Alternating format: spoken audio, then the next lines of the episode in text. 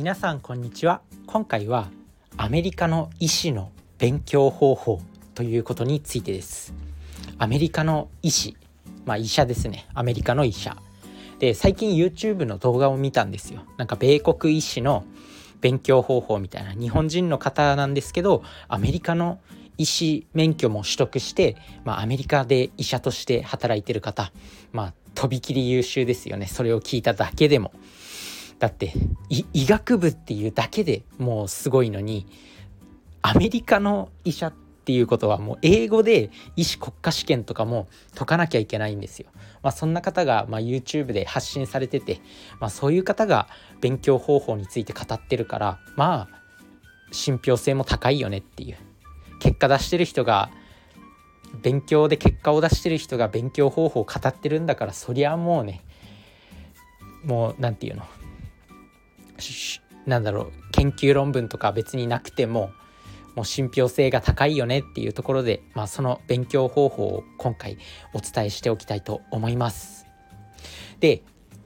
2つ、まあ、ポイントが2つあるんですけどその動画の中で。でアクティブリコールっていう1つ目がアクティブリコールっていう方法2つ目が、まあ、ストーリーにして記憶をするということですね。まあ、その動画で語られてたのは、まあ、その2つがポイントだよっていうことでした。だから勉強方法ってたくさんあるじゃないですかもういろいろ何回も読んだ方がいいとかなんか7回読み勉強法であったりとかなんかなんかゲーム化して覚えようとかなんかいろいろあると思うんですけど結構その医者の方はなんかその2つにポイントを絞って説明してくれてたんでまあシンプルだなっていうふうに思いました。でも結局勉強ってそういう結論に落ち着くんだなっていうところで、まあ、まず1つ目のアクティブリコールっていう方法なんですけどこれは単純に思い出すっていう作業ですね。例えば何かを覚えたら思い出す。まあなんだろうな。教科書のページを読んででちょっと一瞬一旦閉じてそのページに、まあ、どんな内容が書いてあったかっていうのを頭の中で想起する、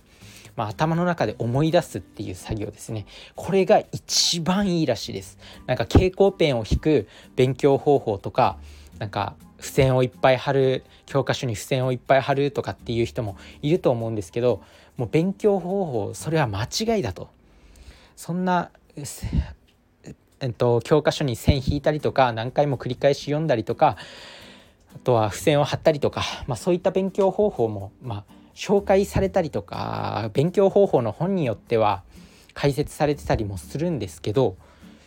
それそうじゃないと。もっとシンプルなんだと。覚えた内容を頭の中で思い出す作業。これが一番記憶に身につくんだっていうことをおっしゃっていました。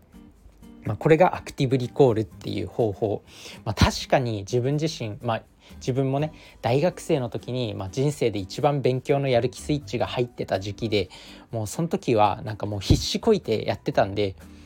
勉強方法とかもう特に調べずに、まあ、もう夢中になってとにかく覚えりゃいいだろうみたいな感じで覚えてたなんか勉強をしてたんでなんか確かに必死こいてやってる時もう人間が必死必死になると頭の中で教科書めくり始めるんですよ。今日習った内容は今日習った内容を頭の中で反芻するんですね。確かに自分もやってたなって思います。で、まあ、学生の時は成績はね群を抜いてトップでした。一応。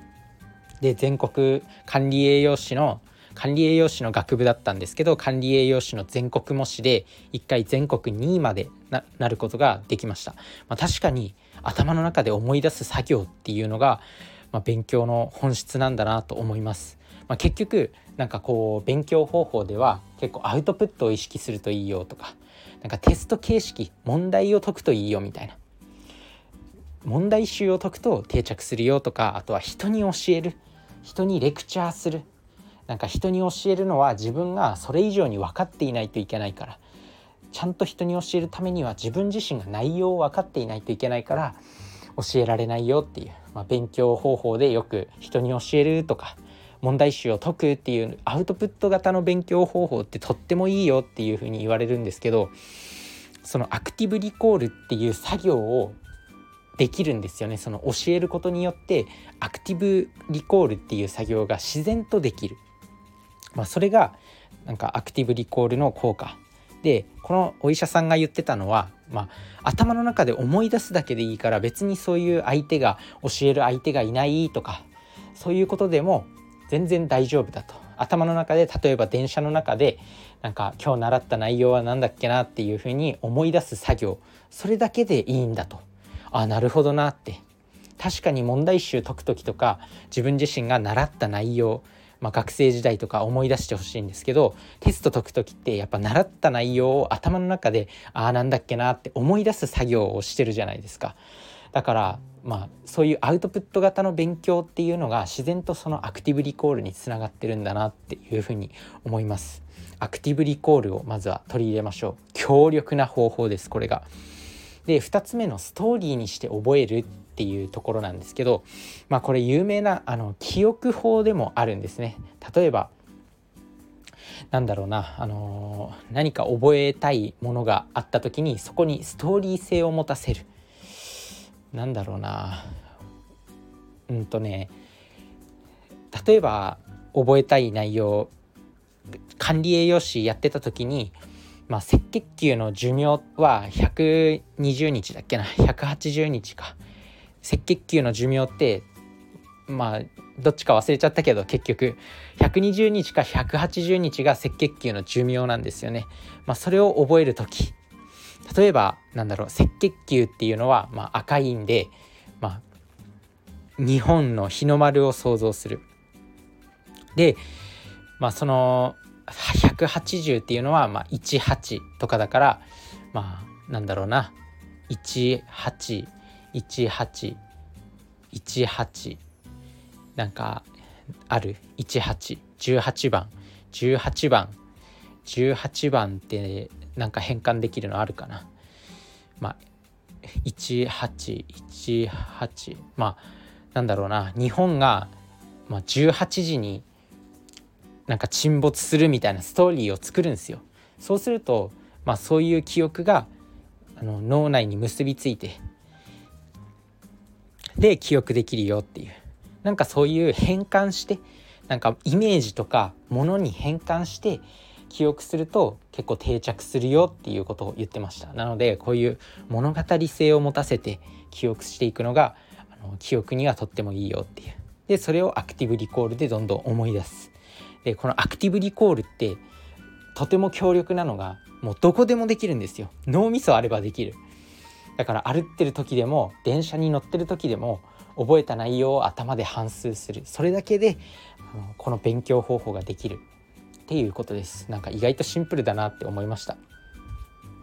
数々の勉強方法の本とかたくさん読んできたけど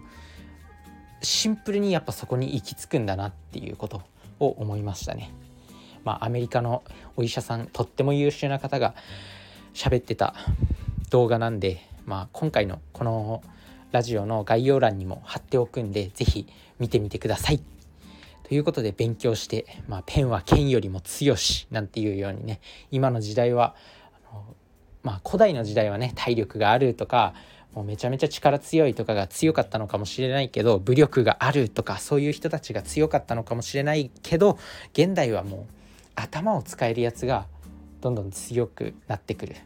まあ、そんな中で勉強して人生を変えていきましょう。それじゃあね。バイバーイ。